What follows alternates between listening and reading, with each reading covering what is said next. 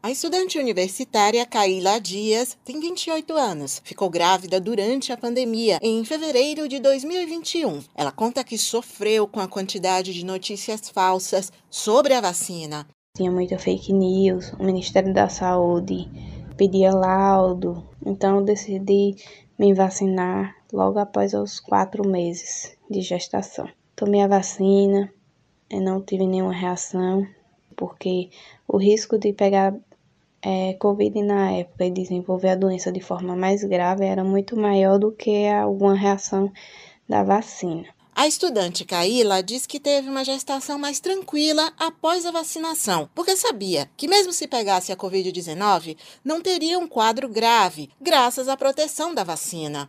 O bebê de Caíla é uma menina cheia de saúde e se chama Sofia. De acordo com o médico infectologista e professor Carlos Brites, quando a gestante recebe a vacina, desenvolve anticorpos e transmite para o bebê. No momento que a mulher grávida é vacinada, ela vai desenvolver uma resposta imunológica igual à da não grávida. E normalmente essa resposta é baseada na produção de anticorpos da classe IgG, que podem atravessar a placenta. Poucos estudos foram feitos, mas é esperado sim que haja uma transmissão passiva de anticorpos da mãe para o bebê através da placenta no momento da gestação, quando a mãe estiver vacinada, ou, nesse caso, já existem algumas evidências, quando a mãe adquiriu o Covid.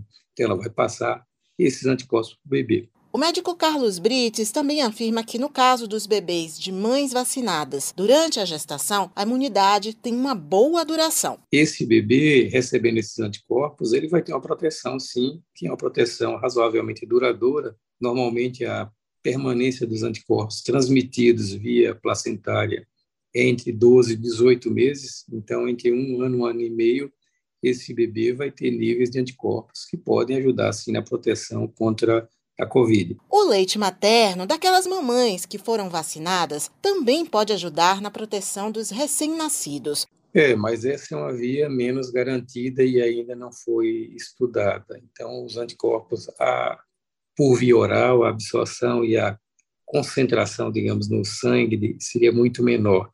Então, o mais adequado em termos de proteção, o mais confiável seria, digamos, a transmissão placentária, transplacentária, porque esses anticorpos iriam direto para o sangue do bebê e se eles tiverem uma concentração elevada, se a mãe tiver muito anticorpo, a depender da concentração que a mãe desenvolveu, isso vai propiciar um grau razoável de proteção para o recém-nascido. De acordo com um estudo feito na Escócia, gestantes com Covid-19 que não estão vacinadas correm mais risco de abortar. A pesquisa foi realizada com mais de 87 mil mulheres e reforça que a vacinação é a opção mais segura e eficaz para a proteção das mamães e também dos bebês contra a Covid-19. Suzana Lima para Educador FM.